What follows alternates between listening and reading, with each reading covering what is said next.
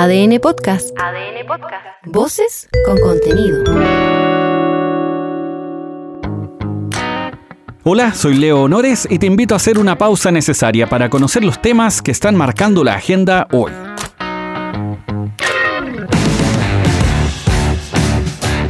Semana, aunque interrumpida, comienza con todo. Todo me preocupa y todo me despreocupa. Una porque durante los últimos días tuvimos una sobredosis de deportes, medallas de todo tipo, incluso lluvia. Casi, casi aparece Axel Rose. Pero faltaron unos días nada más para una November Rain. La votación en el Consejo Constitucional es lo más importante del arranque de estos días. Con esto ya hay un texto definitivo, pensando en el plebiscito de diciembre próximo. Claro que hay que decir que pese a que figuras políticas se van a restar de las campañas, como para evitar un efecto boomerang o similar a un collar de melones, de acuerdo a las encuestas no hay mucho interés, o más bien una tendencia a aprobar el asunto, sino que todo lo contrario. ¿Cómo viene la cosa? Antes, durante y post votación, esta es la consejera de Evópoli, Gloria Hut lo que va a haber es, un resumen de las posturas de cada uno y ojalá que sea sustentado en el mérito del texto. Me imagino que van a ir en la línea de lo que cada uno ha anticipado. La izquierda, por ejemplo, ha sido muy enfática en el concepto del retroceso y en nuestro sector hay distintos temas, distintos énfasis y especialmente desde el punto de vista de Bópoli hay innovaciones y hay cambios estructurales muy importantes en el sistema político, en la modernización del Estado. Según las encuestas, al menos los consultados están ampliamente en contra del texto y bastante menos son los que aprobarían la propuesta. Las razones son múltiples, pasando por el agotamiento, el desinterés o derechamente el contenido. Ahí hay que detenerse, no dejarse llevar por lo que dice un conocido de un conocido o lo que se plantea en TikTok, porque está plagado de trucherías. Aunque hay que decir eso sí que hay varios aspectos que sin necesidad de exagerar sí son para preocuparse. Este es el consejero de RD, Julio Ñanco. Nosotros no estamos conformes con el texto que finalmente aprobó el Consejo en las distintas etapas. Votaremos en contra y lo que nos queda es dar las razones para ir ya preparando el escenario de la votación que se va a desarrollar en diciembre. Más que dar soluciones, el texto trae problemas porque instala volver a discutir cuestiones que ya habíamos resuelto como sociedad, por ejemplo, el aborto en tres causales. ¿Qué es lo que viene? Este texto final es entregado al presidente y desde el próximo 7 de noviembre, un par de días antes del Día Internacional del Ramito de Violetas, comienza el periodo de campaña entre las opciones a favor y en contra.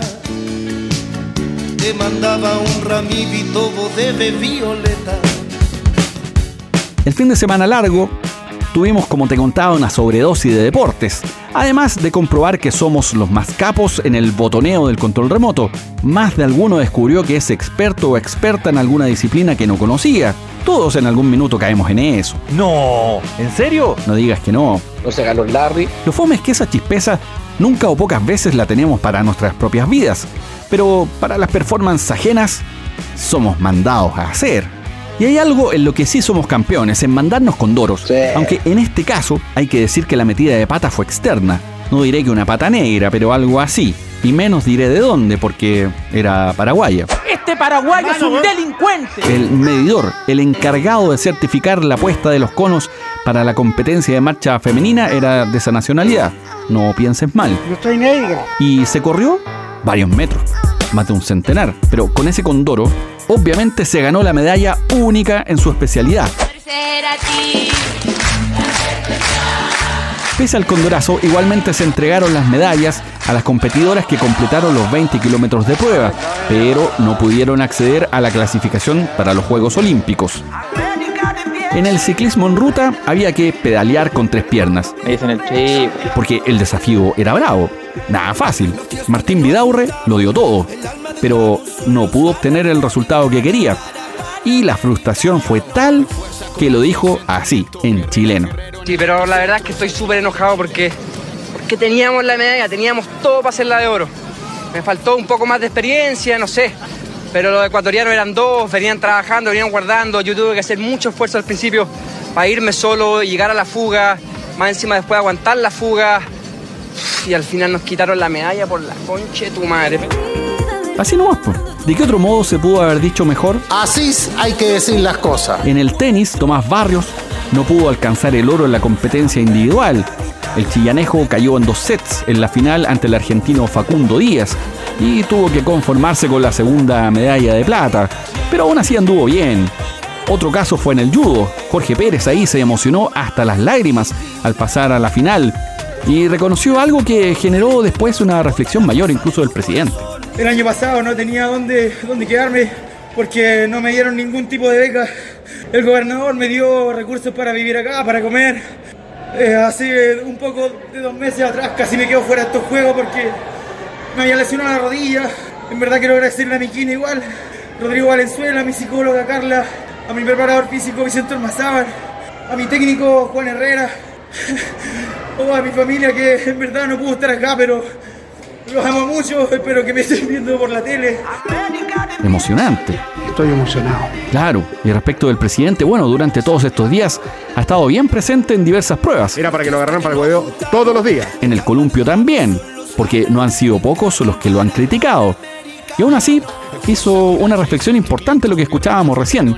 Dijo que no hay que romantizar el nivel de sacrificio de los deportistas, que el Estado debiera apoyarlos más. Y es interesante la reflexión porque fíjate, pon oreja a las transmisiones deportivas. Estamos llenos de héroes, de heroínas, de gigantes, de guerreros, de guerreras, de gestas.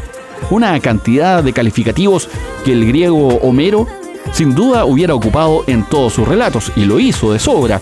Pero acá no se usan porque cada chileno o chilena que logra un triunfo tiene al menos dos caminos. Y perdón, aviso que sonará feo esto.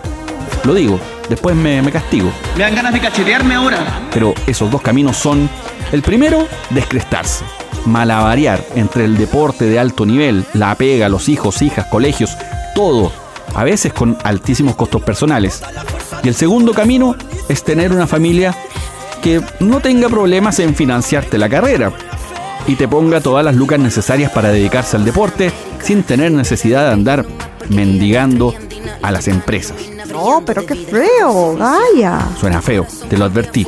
Pero así de brutal diría es la realidad de la copia feliz del Edén para los deportistas. Lo que dijiste era la pura santa verdad. Si crees que hay una tercera vía, bueno, coméntalo. Quedo atento a tus comentarios. Y ya que estamos en esta, comenta este capítulo en Spotify. Cuéntame si te gustó. Ponle like, compártelo. Recomienda el podcast en tu chat de vecinos, de apoderados, en la pega. Si no te gustó, también coméntalo. Que no me gusta que me sigan mintiendo. Trolea con todo nomás. Tira, pues, tira, tira, tira. Mira que este es el único camino para dar mayor visibilidad al contenido. El camino sí es. Después de que cambió el algoritmo, el verdadero Dios del mundo, el bendito y único todopoderoso algoritmo. Te lo confieso, para que veas que somos transparentes. Y siendo tan diablos, no vendemos cruz. Cabros, esto no prendió. Seguimos. Este martes, el Instituto Nacional de Estadísticas va a revelar la variación en la tasa de desempleo para el trimestre móvil de julio a septiembre.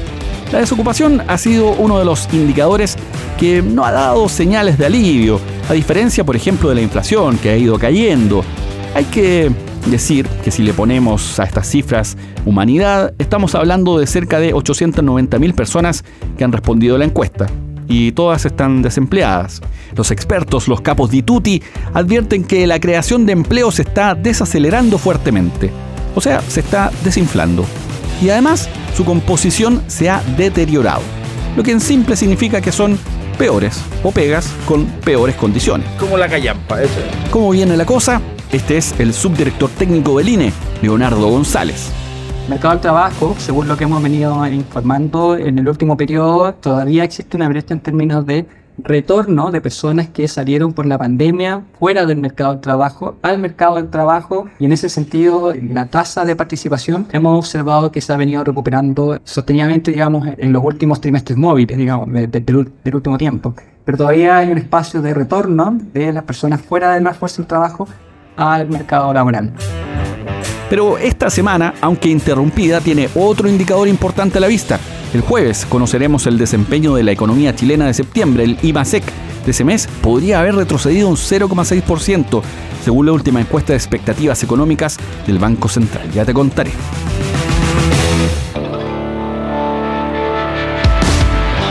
Y en la agenda de temas que siguen sin solución, la crisis educacional de Atacama se mantiene. El gobierno busca retomar las clases durante noviembre y recuperar los contenidos el próximo año, pero a los profes de la zona no les gusta la idea. Dicen que no están las condiciones, que esto no es viable. Y peor aún, que los temas de fondo no se resuelven.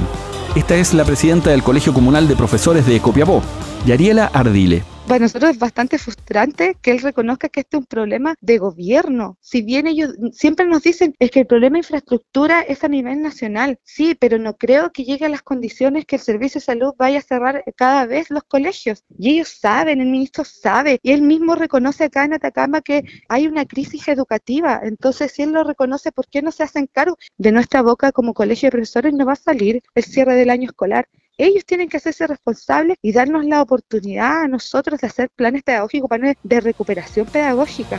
En contrapartida, desde el Ministerio de Educación dicen que el 2 de noviembre se debe retomar la actividad educativa y si no, más de 33.000 estudiantes podrían dar por perdido su año académico. Este es el gobernador de Atacama, Miguel Varas. Yo creo que en esto el diálogo ha faltado derechamente, porque por un lado el Ministerio dice sí, vamos avanzando, por otro lado el colegio dice no, todavía no llegamos a ningún acuerdo, no tenemos ninguna información, no hay claridad respecto de cómo vamos a continuar. Entonces al final esto estábamos frente a un diálogo de sordos cuando se sostenía que había que desmunicipalizar, todos pensábamos que esto iba a ser mejor, que se iban a inyectar más recursos, que iba a haber una mejor gestión y eso no ha ocurrido. Entonces evidentemente aquí hay una responsabilidad de quienes han tenido que liderar esta transición todo este lío viene desde la gestión del Servicio Local de Educación Pública. Y ese es un enredo grande y puede ser peor aún, porque se investigará posible malversación de fondos en el manejo de los recursos. Y eso pone en duda o en riesgo el avance de la desmunicipalización, que tampoco ha dado resultados muy destacables, hay que decirlo. Así que ya sabes, si no tienes decidido tu disfraz para Halloween, administrador de servicios locales. Con ese te vas a la segura y matas de susto.